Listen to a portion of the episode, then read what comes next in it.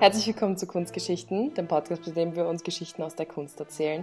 Mein Name ist Zoe und normalerweise sitzt mir gegenüber der Jonathan, aber heute ist es unser allererster Gast, nämlich der Arthur. Hallo und herzlichen Dank, dass ich hier sein darf. Sehr gerne. Ich meine, ich hatte keine andere Wahl. Du bist mein Bruder. Aber es gibt auch einen anderen Grund, warum er hier ist. Er hat was richtig Cooles recherchiert, was voll gut zum Podcast passt. Und ich freue mich voll, dass du das heute uns allen erzählst. Und ja, kannst du kurz erklären, was du mitgebracht hast und warum vor allem du es dir ausgesucht hast? Ja, gerne. Also ich studiere ja Geowissenschaften an der Grazer Uni. Und da habe ich mir ein bisschen gedacht, was verbindet Kunst und Geo? Und da bin ich dann eigentlich recht schnell auf die Linien von Nazca gekommen, die sich auf dem südamerikanischen Kontinent befinden. Und darüber würde ich euch heute gerne etwas erzählen. Mhm, alles klar. Also Südamerika, wir bis jetzt haben wir ja eigentlich nur in Europa. Ähm, und wir wissen, wir sollten noch mehrere Kulturen besprechen. Das heißt, in Zukunft werden wir auch versuchen, mehr in die afrikanische Kunst, in die südamerikanische Kunst ähm, und ja, in verschiedene Völker einzutauchen und euch da mehr Geschichten zu erzählen. Ähm, falls ihr auch noch irgendwelche Anregungen habt oder Beschwerden oder Feedback oder was auch immer, dann bitte schreibt uns bei kunstgeschichten at actaprojects.at oder folgt uns auf Instagram und DMt uns ähm, kunstgeschichten-podcast. So, ich will jetzt gar nicht aufhalten, sondern bitte erzähl uns doch mal, wo sind wir in der Zeit und äh, welche Kultur haben wir da? Also, ich denke, wir beginnen mit sozusagen dem Ort, wo befinden wir uns. Wir befinden uns in Südamerika und zwar in Peru circa 450 Kilometer südlich von Lima, also der Hauptstadt von Peru, befindet sich die Pampa de Nazca. Ja, Pampa heißt mehr oder weniger Wüste, damit man auch gleich weiß, wo das herkommt für unsere österreichischen Landsleute. Ja, dort befindet sich ein großer Fluss, der Rio Grande, der da noch heute ein bisschen hindurchfließt. Generell muss man sagen, dass Peru geografisch und klimatisch sehr interessant ist. Also wir haben diese extrem trockene Küstenregion, dann haben wir die Anden mit ihren tausenden Mikroklimazonen und dann haben wir natürlich den Regenwald mit tropischem Klima. Also es ist extrem variabel und das wird vielleicht für unsere Geschichte, Geschichte später noch interessant. Extrem trockene Landschaft, von der wir reden, vor allem heute gibt es dort weniger als 4 mm Niederschlag im Jahr, also quasi gar nichts. Ähm, es war aber so, also bei der letzten Eiszeit, vor 50.000 Jahren circa, wurden diese die Täler mit Schotter gefüllt. Dann sind Flüsse von den Bergen heruntergekommen und haben extrem tief eingeschnitten. Und dadurch haben sich so charakteristische Wechsellandschaften ergeben aus grünen Flussoasen und vollkommen trockene Hochflächen, damit man sich das vorstellen kann.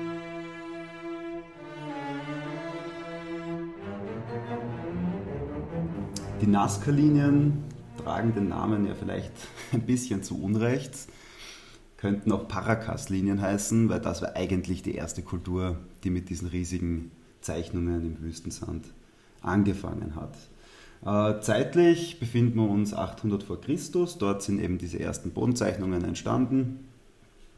Und ja, wir bewegen uns eben im Rahmen von 800 vor Christus bis 600 nach Christus. Das ist dann der Untergang der Nazca-Kultur, da werden wir dann auch ein bisschen drüber reden. So, woher weiß man das, wie alt das ist? Und das ist vielleicht interessant, weil das, gerade wenn es um historische Kunst geht, sicher oft verwendet wird und auch brauchbar ist. Man weiß das eben über die Radiokarbon-Datierung. Ich weiß nicht, ob ich das vielleicht kurz erkläre. Also in einem Organismus gibt es eine gewisse Menge von einem gewissen Kohlenstoff. Ja? Und solange dieser Organismus lebt, ändert sich diese Menge nicht. Ja? Also es zerfällt gleich viel, wie dazukommt, mehr oder weniger. Wenn jetzt aber der Organismus stirbt, und von, bei Organismus reden wir jetzt von allem, was irgendwie Kohlenstoff einbaut, ja, also das kann auch ein Baum sein, also wie auch immer, äh, dann nimmt er den Kohlenstoff eben nicht mehr auf, ja, nachdem er gestorben ist. Und dann kann man sozusagen anhand der Zerfallsrate, weil Radio, äh, das ist ein radioaktives Isotop und wenn das zerfällt, dann sieht man einfach über die Zeit zerfällt es immer mehr und dann kann man sozusagen genau herausfinden, wie alt was ist, anhand des Zerfallstadiums von dem Element. Ich hoffe, das war jetzt verständlich. Aber das ist ganz interessant, weil das wird gerade also in, in der Wissenschaft extrem oft verwendet und gerade in der Archäologie ist es das Tool, um herauszufinden, wie alt was ist. Und es ist ein sehr, sehr genaues Tool. Ja, nur so als kleiner Exkurs in die Radiokarbondatierung. Noch so ein bisschen zur Besiedlungsgeschichte. Also diese Küstenwüste ist eben mindestens seit 1800 vor Christus durchgehend besiedelt. Ähm, die wahre Blütezeit dort ist eben mit der Nazca-Kultur gekommen. Und diese Kultur ist dann eigentlich untergegangen wegen dieser vorher erwähnten Aridisierung. Ja, also es ist immer weniger Wasser da gewesen und da kann man sich dann vorstellen, dass das zu Konflikten geführt hat und dass ein einst, einst fruchtbares Land auf einmal karg ist. Ja, versteht man, dass es dann. Nur kurz, was mich interessiert, wie, wie kann ich mir vorstellen, wie die Leute gelebt haben zu der Zeit, 800 vor Christus? Genau, also da kommen wir gleich dazu. Und zwar, also man hat ja anfangs geglaubt, dass das mehr eine bäuerliche Kultur war und recht einfach, aber mit zunehmenden Funden hat sich dann eigentlich immer mehr herausgestellt, dass das doch eine sehr, sehr ausgeprägte Kultur gehabt hat dort und dass die eigentlich schon ziemlich entwickelt waren. Also wir haben jetzt schon wirklich Medizin benutzt, also Schädeltrepanationen zum Beispiel gemacht und so. Heißt das, man Aber, bohrt sich Löcher in den Schädel? Genau, das heißt, man bohrt sich Löcher in den Schädel. Das wird heute genauso gemacht, um zum Beispiel den Schädelinnendruck zu verringern, ne? ah, okay. wenn man jetzt ein Hämatom mhm. hat oder sonst irgendwas. Aber ja, man weiß eigentlich mittlerweile, dass eben diese Nazca Flussoasen, Flussoasen gesiedelt haben, die sind regelmäßig von den Regen aus dem Amazonasbecken gespeist worden, mhm. gegessen und gepflanzt haben sie Avocado, Mais und Baumwolle Palmenhaine hat es gegeben. Ja, also es war eine sehr schöne grüne ja, Gesellschaft eigentlich, kann man sagen. Also sie haben gelebt haben in Hütten aus Schilfrohr und Lehm, in den so kleineren Ortschaften, die dort ein bisschen verteilt waren. Ja, sie waren eigentlich ziemlich reich, weil die Anden sind ja voller Bodenschätze. Also da waren die Berge voller Gold und Türkis und Silber. Und ja, das hat man eben auch gezeigt. Äh, die also man hat eben auch ein ganz, das habe ich ganz interessant gefunden, einen ganz, ganz eindeutigen sozialen Status gehabt. Weil also die haben viel mit Deformation gearbeitet, Körperdeformation und, und die haben sich die, die Schädel langgezogen. Ja? Oh.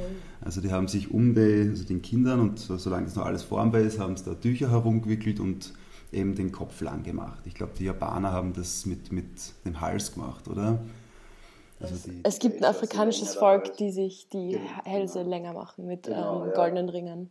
Also vom Prinzip her ist das genau das Gleiche. Man macht einfach eine Schädeldeformation, also äh, ja, und in dem Fall ist es dann ein Zeichen des sozialen Status. Also okay. ja, das waren dann wahrscheinlich die angesehensten Bürger, die sich das dann, mhm. ne, die dann eine Eliteklasse bilden und das ist dann das Zuerkennungszeichen oder so. Mhm. Ähm, man trägt kein Rolex und man hat einen langen Schädel. Genau. Mhm. und tragt vielleicht ja, Gold-Türkis mehr als die anderen, also vielleicht die, die Nazca Rolex, weiß es nicht. Ja. Aber dass man sich das so ein bisschen vorstellen kann, genau. Und ja, die, die Geoglyphen, also diese Linien, waren dann eben ein Ausdruck von dieser ganzen Kultur. Also da, man ist sich ja nicht wirklich sicher, was die genau darstellen soll. Das ist ja bis heute so ein bisschen ein Rätsel und es wird immer darüber diskutiert.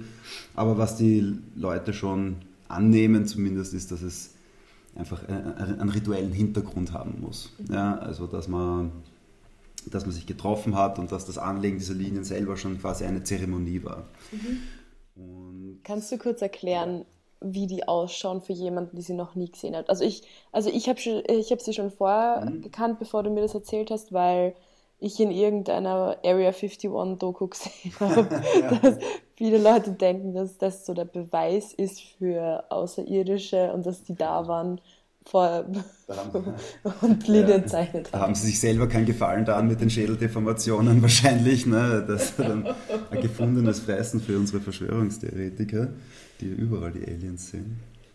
Ja, na, aber wie schauen diese Linien aus? Ah, die haben sich ja ganz stark entwickelt über der Zeit, äh, also über die Zeit. Und ich würde das zusammenfassen, dass es drei verschiedene Arten von Linien gibt. Also es gibt einmal welche, die quasi nur geometrische Formen sind, also sowas in Richtung Spirale, Trapeze, Dreieck oder auch einfach ewig lange gerade Linien. Ja. Dann gibt es äh, anthropomorphische Darstellungen, wo so Tier-Menschen-Gestalten zusammengeworfen worden sind. Und dann gibt es noch biomorphe Darstellungen, also hauptsächlich dann so Bäume, Vögel und derartig Zeug. Und ja, die sind ziemlich groß, diese Linien, also ich weiß nicht, also teilweise Abbildungen bis zu 500 Meter, also wirklich ein Bild sozusagen. Und ja, da kann man sich vorstellen, dass das eine ziemliche Plackerei gewesen sein muss. Ne? Also vielleicht noch, das habe ich ganz lustig gefunden, man muss sich vorstellen, in dieser Wüste gibt es extreme Temperaturschwankungen. Ja? Und wenn jetzt ein, ein Stein sich total aufheizt über Nacht, oder über den Tag eben, und dann in der Nacht kühlt auf minus 10, dann hast du, sagen wir mal, was weiß ich, 40 Grad am Tag und minus 10 in der Nacht, dann hat das Ganze, dann macht es jeden Tag eine Schwankung von 50 Grad mit und irgendwann zerreißt es halt einfach. Und genau die Steine, die schieben es dann von oben weg, bis dann unten der weiße, schöne Sand sozusagen zum Vorschein kommt.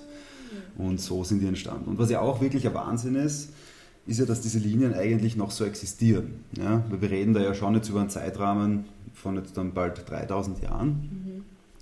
Mhm. Und normalerweise gibt es ja so eine natürliche Erosion. Ne? Also der Wind weht drüber und ja, kennt, genau, kennt jeder vom Strand. Aber dadurch, dass es eben dort so unglaublich trocken ist und eigentlich Wasser der größte Motor ist, wenn es um Erosion geht, hat sich das quasi nicht verändert. Also ein paar, die Schäden, die es gibt, sind hauptsächlich menschgemacht bei diesen Linien. Und alles andere hat sich einfach quasi eins zu eins so erhalten. Was, ich, was ich sehr beeindruckend finde, vor allem als Geologe, wenn man sich dann andere Sachen anschaut. Ja. Mhm. Aber gut. Ähm, ja, und diese Linien was auch ganz interessant ist, also die Kulturen haben die so ein bisschen verschieden geprägt und vielleicht gehen wir dann jetzt so ein bisschen hinein in die, in die einzelnen Kulturen, wo wir vielleicht anfangen mit dem Barakas, also den ersten. Mich würde einfach mal interessieren, ähm, wie die Leute zu dem Zeitpunkt, also was für Kunst sie gemacht haben, wie sie gelebt haben. Vor allem, weil ich sehr interessant finde, dass jetzt zum Beispiel eben du sagst 800 vor Christus mhm. bis 200 vor Christus. Genau. Sind die unterwegs, genau. Und in dem Zeitraum Sachen passiert sind, wie Rom wurde gegründet, ähm, die Akropolis in Athen wurde bebaut, ähm, die Hunnen haben sich ausgebreitet. So, das ist alles in diesem Zeitraum passiert mhm. und man weiß schon viel über diese Kulturen, in, also zum Beispiel die Hellenisten und alles.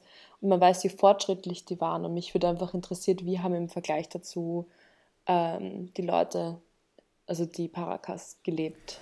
Okay, also ja, wie gesagt, die haben dann schon ein bisschen reduzierter gelebt als, als die Griechen und die Römer, würde ich mal sagen. Äh, eben wie gesagt, Hütten aus Lehm und Schilf, also ich glaube, da ist schon einmal ein ganz eindeutiger Unterschied da von den Materialien, die man zur Verfügung gehabt hat.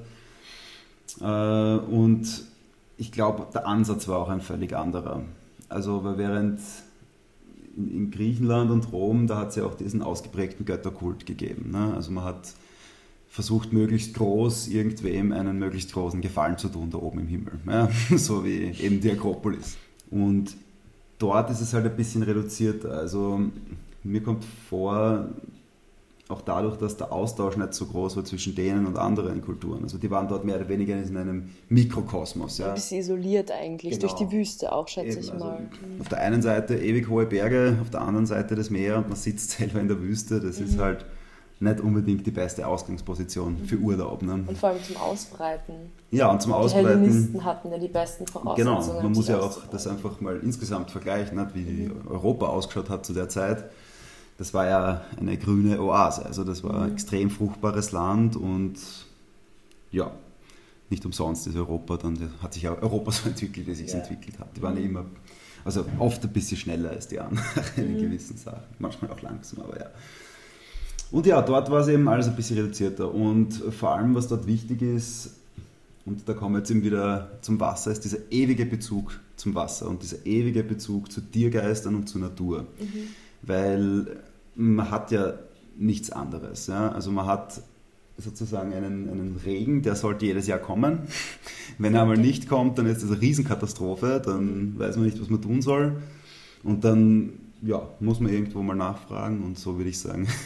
Also man, wie soll ich sagen, man betet einfach für Wasser und eher für, für das Überleben. Ja? Während mir vorkommt, bei den Griechen und Römern, da betet man für größer und mehr, während es dort reduzierter ja. ist und kleiner. Mhm. Also so als kultureller Unterschied, würde mhm. ich sagen. Und auch eben, dass sie in einem Mikrokosmos gelebt haben. Also ich, man kann das einfach nicht wirklich vergleichen mit denen. Also mhm. wirklich völlig andere, es gleiche Zeit, aber total anders. Mhm. Na, dann würde mich jetzt interessieren, was Sie so gemacht haben. Töpfereien oder Webwarm oder was? Wie genau, also da fangen wir am besten einfach mit der Paracas-Kultur an. Die Paracas sind einzuteilen in zwei Perioden. Und das, da geht es eigentlich um die Bestattungsrituale. Mhm. Und zwar einmal haben wir die Paracas Cavernas, ja, Cavernas von Caverna-Höhle, wie auch immer. Das sind Einzelgräber und die, die Leichen, die dort gefunden worden sind, in ordinäres Textil gehüllt. Da muss man dazu sagen, dass diese Leichen wirklich spektakulär waren. Mhm. Also da brauchen sich vor Ötzi zum Beispiel nicht verstecken, weil die waren super konserviert. Also dieser extrem trockene Wüstenboden, das ist wie, wie Mumifizierung. Ja? Mhm. Also da, da haben sie dann wirklich, also wirklich tolle Sachen rausgeholt und kaum verwitterte Stoffe und so. Das ist wirklich wunderschön, auch mit den Farben noch super halten und so. Waren wir wirklich begeistert. So, also wir haben eben zwei, diese Paracas Cavernas, also quasi Einzelgräber mit recht schmucklosem Textil, also recht ordinär noch. Und die Cavernas Necropolis, das ist da hat man dann Massengräber gemacht und extrem prachtvolles Textil. Also da hat man schon ein bisschen eine Entwicklung von reduziert zu ja, protzig, pompös. Ja, das kann und wird wahrscheinlich daran liegen, dass diese Kultur einfach aufgeblüht ist ja, und sich immer weiterentwickelt hat über die Zeit und auch immer reicher worden ist. Genau. Äh, ja, und was eben für die Parakasse ein bisschen typisch ist, ist, dass sie eben mehr anthropomorphische Figuren gemacht haben. Also da geht es dann oft als eine Kombination aus Mensch und Tier, aber weniger biomorph. Also es ist viel mehr Mensch und Krieg bezogen, mhm. ja, hat man das Gefühl. Wobei die Nazca dann später viel mehr Natur- und Umwelt bezogen sind, mit dem, also mit ihren Darstellungen, mit dem, was sie machen. Ähm, ja, also diese Figuren, die da dargestellt sind, sind oft eben übernatürliche Wesen aus Mythen und Legenden, also quasi Folklore. Mhm. Und ja, um es nochmal zusammenzufassen, vielleicht, also die Barakas waren eigentlich die Meister der Webkunst. Also die haben sich wirklich bei dem Textil wirklich ins Zeug gelegt und haben da Meisterschaft erreicht, die dann eigentlich kaum noch wer so hinbekommen hat. Mhm. Also die Textile der Barakas sind wirklich weltberühmt und ja, also wirklich auch sehenswert. Mhm. Ich habe da auch noch ein Bild mitgebracht, eben dieses, so einen, eine Art, also das war so ein Leichentuch, das war herumgewickelt, wir sehen da einen, einen Teppich quasi mit Fransen, einen halbierten, mit eben Menschendarstellungen, wenn man das sieht. Sehr bunt, genau, also, aber auch extrem typisch diese drei Farben, also schwarz, rot und gold oder gelb, ne? Mhm. also viel mehr wird da und nicht wirklich verwendet. total klare Linien. Also gar nicht versucht, irgendwie gegenständlich was darzustellen, sondern in klaren und geometrischen Linien genau. alles dargestellt. Also wirklich, ja, wie du sagst, wirklich ganz klar und keine, wie soll man sagen, großen Ausreißer. Also es ist sehr konsistent in dem, was gemacht mhm. worden ist, finde ich. Und das, mir gefällt es extrem gut. Mhm. Na gut, dann äh, haben wir die Paracas, würde ich mal sagen, lassen wir jetzt hinter uns. Dann gehen wir jetzt kurz, also als kleiner Exkurs zu den Topara. Das war eine Übergangskultur zwischen den Nazca und den Paracas. Also mhm. da habe ich jetzt nicht viel recherchiert, weil erstens findet man kaum was. Und zweitens habe ich einen Topf gesehen von denen und habe mir gedacht, na, wenn es euch so wenig Mühe gibt, dann kommt es auch nicht in den Podcast.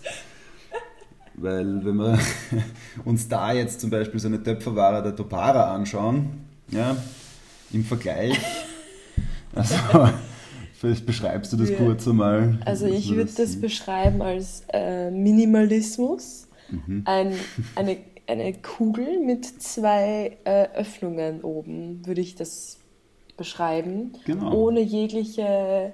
Also da hat sich wirklich niemand drum geschert, was drauf zu zeichnen oder was reinzusetzen. Aber, aber nichts, ja? Da also ist kein, gar nichts. kein Ornament, also kein, keine einzige Linie haben sie da drauf gemalt. Also derartig faul.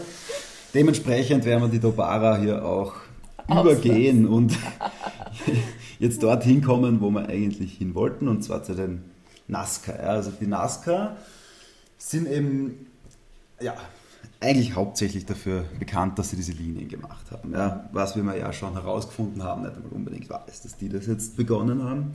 Aber was die NASCAR wirklich gemacht haben und wo sie wirklich toll waren, das waren ihre Keramiken.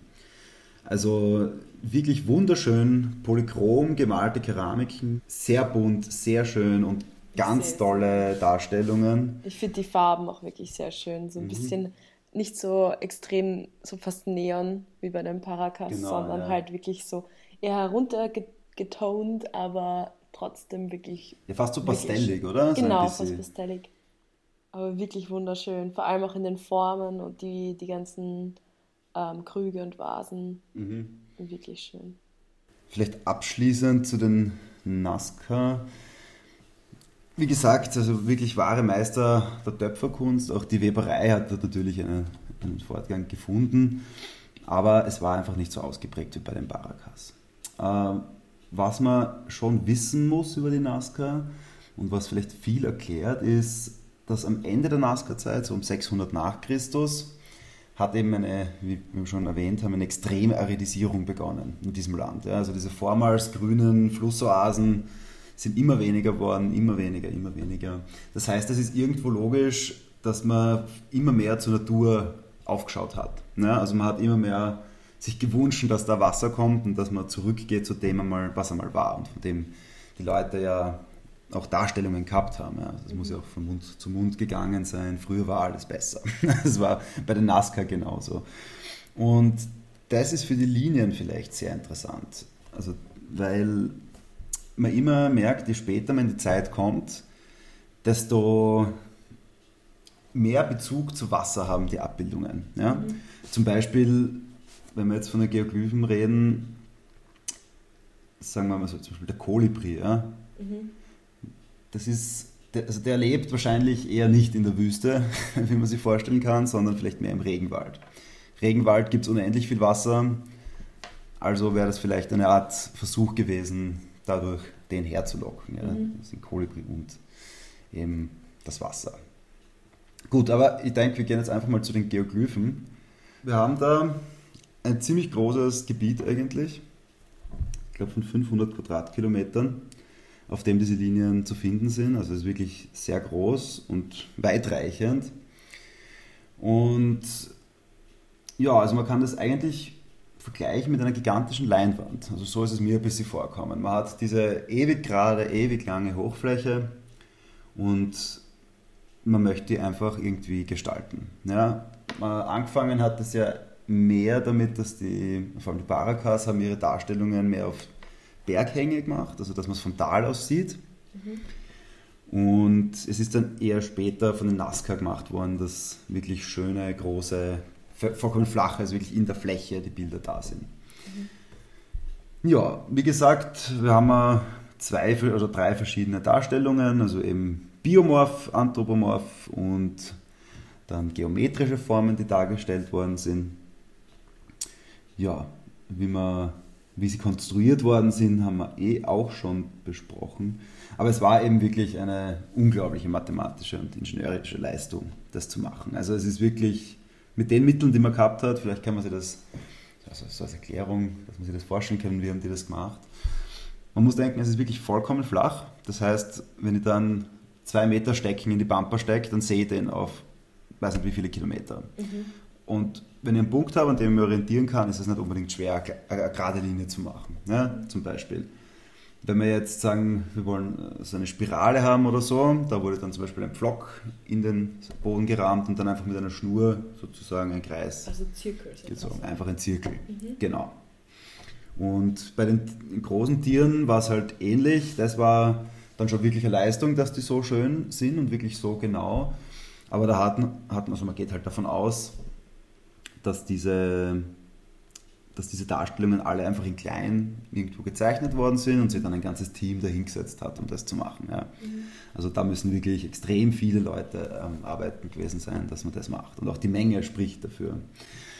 Jetzt haben wir schon gesagt, dass diese Linien eben viel mit, mit Wasser zu tun haben, aber vielleicht wird das dem nicht ganz gerecht, weil die Linien eben einen extremen Einfluss auf die Kultur gehabt haben auch. Also man kann sagen, dass es vielleicht angefangen hat als eben gerade Linien und geometrische Formen, einerseits als vielleicht auch Wegweiser zur nächsten Quelle, beziehungsweise als Symbol, als Versammlungsort, also kann ja wirklich viel gewesen sein. Ne?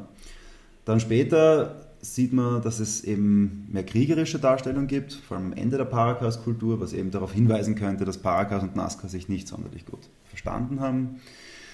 Und dann geht sie wieder zur Natur. Also man sieht wirklich anhand dieser Linien eigentlich eine sehr schöne Entwicklung von der Kultur. Also ganz grob natürlich, aber man kann, also wenn man raten müsste sozusagen, dann könnte man vielleicht sogar einen ganz guten Guess machen. Ja, da hat es auch noch eine andere Idee gegeben, die ist von der Frau Dr. Maria Reiche formuliert worden. Die hat da schon 1920 angefangen, das zu studieren. Genau, das wäre jetzt meine Frage gewesen, wann wurden die überhaupt entdeckt? Und genau, also ja, entdeckt sind die Linien eigentlich, also war 1920 herum, eben von der Frau Dr. Maria Reiche. Die hat da angefangen, also die hat wirklich ihr ganzes Herzblut da hineingesteckt und hat dort auch, ist dort auch begraben worden und hat ihr Leben lang Nazca studiert. Ja. Und die hat äh, dann eine Theorie formuliert, dass das Ganze eine Art astronomischer Kalender sein muss oder sein könnte. Mhm ist jetzt nicht unbedingt belegt, ne? astronomische Kalender. Man findet schneller mal eine Linie, die mit irgendeinem Stern öfter mal passt, aber es ist halt immer schwer, da das klar oder das so richtig zu stellen, dass man sagt, das ist so. Die akzeptiertere Meinung ist, dass die dass sie einfach vielerlei Zwecke gehabt haben. Ja? Also einen gesellschaftlichen Zweck. Vor allem, wie ich das jetzt verstanden habe, viele Wünsche, die sie sich genau. erhoffen. Also, genau, ich, also ich, für mich war das ein bisschen so, wie ähm, nachdem wir vorher die Griechen erwähnt haben, die gewaltige Götterstatuen gebaut haben, haben die halt gewaltige Linien gemalt, um quasi fürs gleiche Ergebnis. Wir erwarten uns Wasser. göttlichen Beistand. Ohne das geht es einfach nicht mehr. Ja. Ja.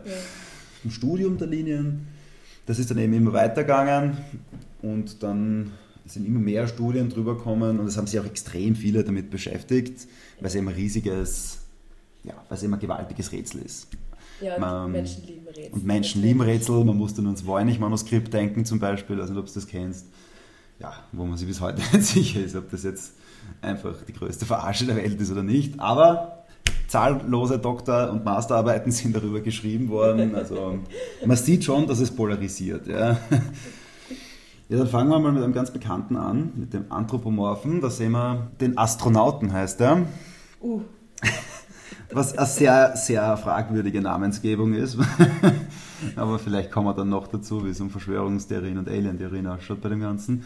Aber wir sehen eben eine Figur, wir sehen einen, was würdest du sagen, eine Art Menschen oder ja, Affen? Ich, also für mich war es noch am ersten ein Mensch, ehrlich gesagt. Schon, sie hat auch irgendwie gesagt, gell? Mhm große Füße, Füße breiter als der Kopf. Und da sehen wir eben, dass das in so einem Hügel gemacht ist. Ja? Das heißt, das mhm. siehst du von ewig weit, wenn du da stehst. Ja. Und das ist so als anthropomorphe Darstellung. Da gibt es dann auch noch andere, aber die waren jetzt nicht so schön. Man muss ja auch dazu sagen, dass viele von den Linien, also 2018 hat es ein Projekt gegeben, dass man die Linien noch einmal wirklich schön nachzeichnet, nachzeichnet beziehungsweise mit Drohnen überfliegt und dann halt wirklich schöne ist das, Bege das Gebiet nicht begehbar? Na doch, es ist schon begehbar, aber wie soll man sagen, es ist einfach nicht so klar. Also dadurch, dass die Linien halt so groß sind, sind sie halt ah, je weiter weg, ich umso besser mhm. erkennbar. Ne? Mhm. Also wenn du draufstehst, siehst du gar nichts. Stefan, du, du zerstörst das unabsichtlich. So gehst ruhig spazieren und dann so, oh. Ja, das, genau das ist den Greenpeace-Leuten passiert, weil die, die Greenpeace-Leute haben gegen den Klimawandel protestiert, wo ich eh witzig finde, dass sie sich dafür den trockensten Ort der Erde quasi aussuchen. Aber, aber gut, haben dort protestiert und haben, glaube ich, eh vom Kolibri ein bisschen was zerstört. Dafür haben sie oh natürlich ordentlich Gott. eine auf den Deckel bekommen, weil das gehört ja auch zum Weltkulturerbe. Ne? Oh weh. Ja. ja, die Linien haben immer wieder so ein bisschen abbekommen. Einmal ist ein LKW-Fahrer einfach mitten durchgefahren, der wollte vielleicht eine Abkürzung nehmen oder so. Dann, was ist ein anderes Mal, man muss ja sagen, das ist ja gleich die Panamericana daneben, das ist eine riesige Autobahn, die also die, die Küste entlang geht. Mhm. Und Super. auf dieser Autobahn hat es also, dann einmal doch geregnet, zumindest ein bisschen. Und auf der Autobahn hat es das ganze Wasser gesammelt.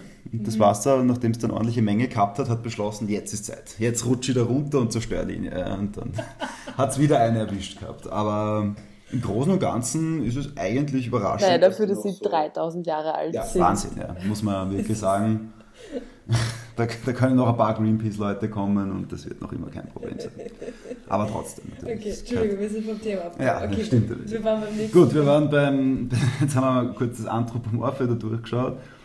Ähm, da ist ganz schön, weil das ist genau die Verbindung auch zwischen den Linien. Hier sehen wir den Kolibri. Ah, ja. Ja, aber das ist eindeutig, oder? Dass das ein Kolibri ist. Ja, ich meine, es ist nicht gegenständlich dargestellt, aber es ist sehr symbolisch für ja, einen klar. Kolibri. Also, mhm. Vielleicht muss man das eh dazu sagen. Ich weiß nicht, ob die Leute, die das dann hören, sich da an den Computer setzen und das anschauen, wie es ausschaut, aber.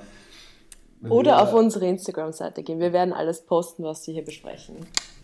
Na, aber so als, als kleine Beschreibung, wenn wir da jetzt sagen Kolibri, Mensch und Affe, dann darf man sich da jetzt keine, keine also es ist wirklich extrem symbolhaft. Mhm. Ja? Also da würde man sagen, es geht mehr in Richtung Smiley als lachendes Gesicht, nur so mhm. von, von dem her. Und was wir da jetzt zum Beispiel sehen beim Kolibri, ist auch diese Verbindung. Also einerseits sehen wir den wirklich schön gestalteten Kolibri, wo man wirklich auch sieht, dass das total parallel ist alles. Ja? Mhm, ja, also da kann man sich wirklich vorstellen, die haben das in klein gemacht und haben in klein gesagt, hier, hier und hier müssen wir einen Stipfel aufstellen, mhm. dann haben wir unsere Marker, dann können wir die Linie machen, bumm und mhm. fertig. Und was man da, wenn wir jetzt ein bisschen weiterschauen, am Anfang vom Schnabel sehen wir eben diese geometrischen Linien. Ja? Also da perfekte rechte Winkel und da eine ewig lange Linie, die sich da mhm. durchzieht. Ist das? Mhm, ja. Genau, und da hätte man dann halt eher gedacht, dass das vielleicht Wegweiser sind. Ne? Mhm. Aber um das mal so ein bisschen zu sehen. So, welche haben wir noch? Genau da ist der Affe.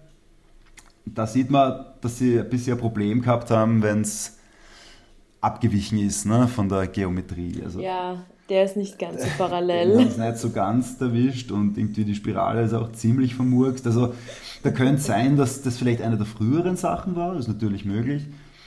Oder natürlich auch möglich, dass sie das bewusst so gemacht, machen wollten. Aber was ich für am wahrscheinlichsten halte, ist, dass sie einfach wirklich ein Problem haben mit geschwungenen Formen.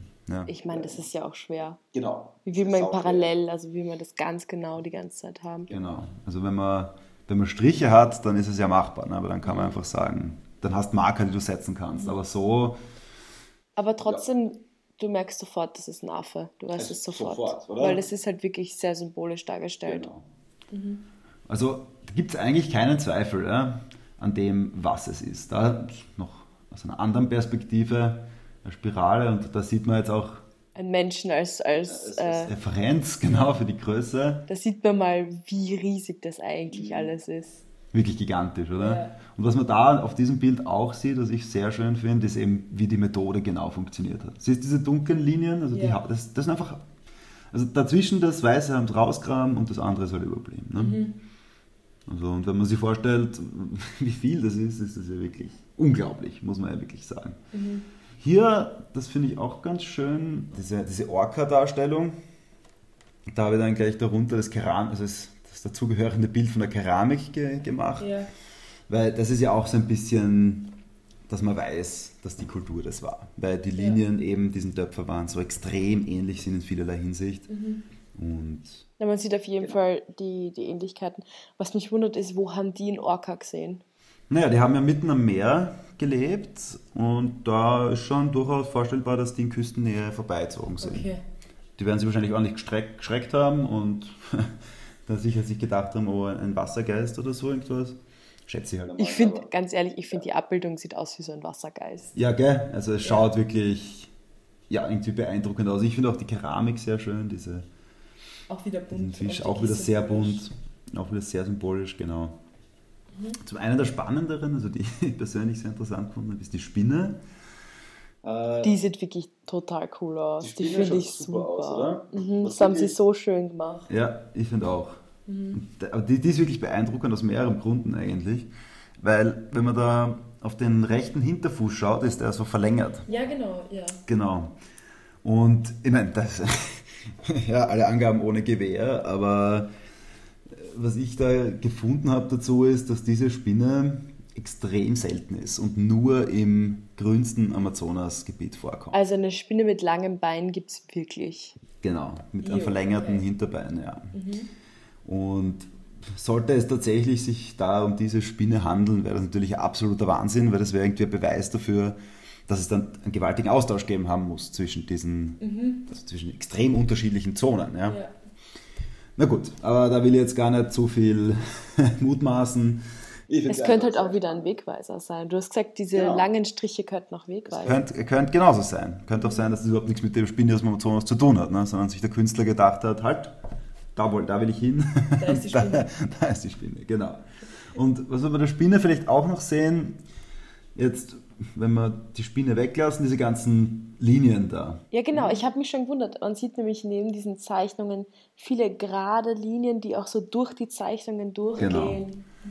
Also da muss man vielleicht dazu sagen, einmal gemalt ist es schwer, das wieder wegzukriegen, ne? weil dann müsste man das komplett zuschütten. Und dann ist halt so ein bisschen die Frage, ja, was war jetzt dann zuerst da? Ich schätze mal, die Linien waren zuerst da und dann haben sie halt die Spinne drüber gemalt. Ich schätze, umgekehrt hätte der Künstler sicher was zu meckern gehabt. der hat sich da ordentlich was angetan, dass er die Spinne gemacht hat. Und dann kommt jemand daher und macht eine gerade Linie drüber, das geht natürlich gar nicht. Aber auch wieder hier eben ich finde das extrem interessant, diese, diesen Vergleich zwischen all diesen, und, und die Spinne ist ein super Beispiel dafür, weil da sehen wir auf der linken Seite auch geschwungene Linien, dann sehen wir diese ganzen geraden Linien und Ja. dann sehen wir eben diese biomorphe Darstellung. Und das ist eigentlich dieses gesamte Plateau in a nutshell. Also so kann man sich das als Leinwand vorstellen, also dieses Riesenteil. Ich habe da unten ja auch noch eine, eine Art Übersichtskarte mitgenommen mit zumindest 26 verschiedenen Zeichnungen. Da sieht man auch, wie Das ist echt viel, ne? Das Ja. ist wirklich, wirklich viel. Genau. Und da sieht man jetzt eben auch, wie groß das ist und ja, diverseste Darstellungen und wie nah, die auch beieinander sind. Und ich muss jetzt mal ganz ehrlich sagen, ich verstehe, dass viele da irgendwelche Theorien gehabt haben mit Aliens, weil die Darstellungen teilweise sehen wirklich out of this world aus. Also Ja. wirklich dieses dreibeinige Ja, genau. Ding, Oder eben der Astronaut. Ne? dieser Astronaut, also da denke ich mir schon, um Gottes Willen. Ja, das ist halt die Alien-Theorie, das ist halt immer so eine einfache Theorie. Ne? Da, Ja. da geht man halt her und sagt, na, die Aliens, Aliens waren es. Da kann man jetzt, mein, natürlich wäre es voll cool, wenn es so wäre, aber es ist halt oft so, dass man das immer behauptet und dann ist, ist es halt, bleibt man den Beweis dafür schuldig, auf Ja. jede Art und Weise. Was ich viel lustiger gefunden habe, ist, dass manche behauptet haben, naja, die, die Nazca hätten das nie zeichnen können, wenn sie nicht draufschauen. Also die müssen Heißluftballone müssen gehabt haben. können. Die müssen fliegen können. Die genau. haben also, Flügel gehabt. und ja, aber wirklich, ne, dass man das dann ernsthaft behauptet, das ist, ist halt schon irgendwo lustig. Dabei ist die Wahrheit schon so, dass man von den Hügeln, die dort sind, die Linien alles super sehen kann und vom Boden, die die Ich meine, du hast ja gesagt, Plateau. Und viel. Genau, also es Ja. gibt ja eine gewisse Höhendifferenz. Man kann ja einfach höher raufgehen und dann runterschauen. Ja, also, dass man da nicht unbedingt und absolut einen Heißluftballon braucht, ist, glaube ich, eh klar. Aber so ist es, ja.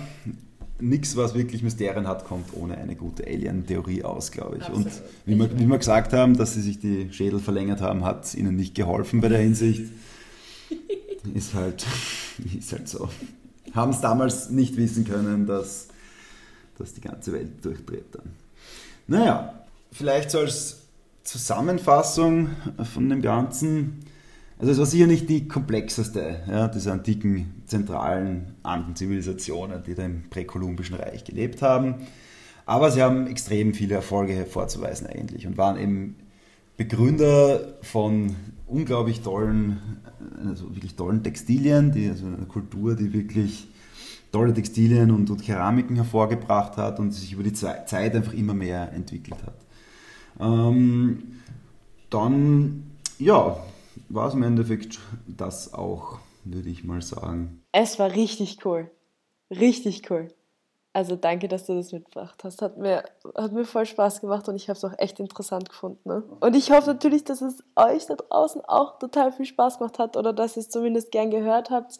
Das war eben heute unsere allererste Special-Folge. Ähm, wir werden natürlich, also wir hoffen zumindest, dass es noch mehr Leute gibt, die sich ähm, für unseren Podcast interessieren und auch gerne mal zu Besuch kommen, uns was mitbringen wollen.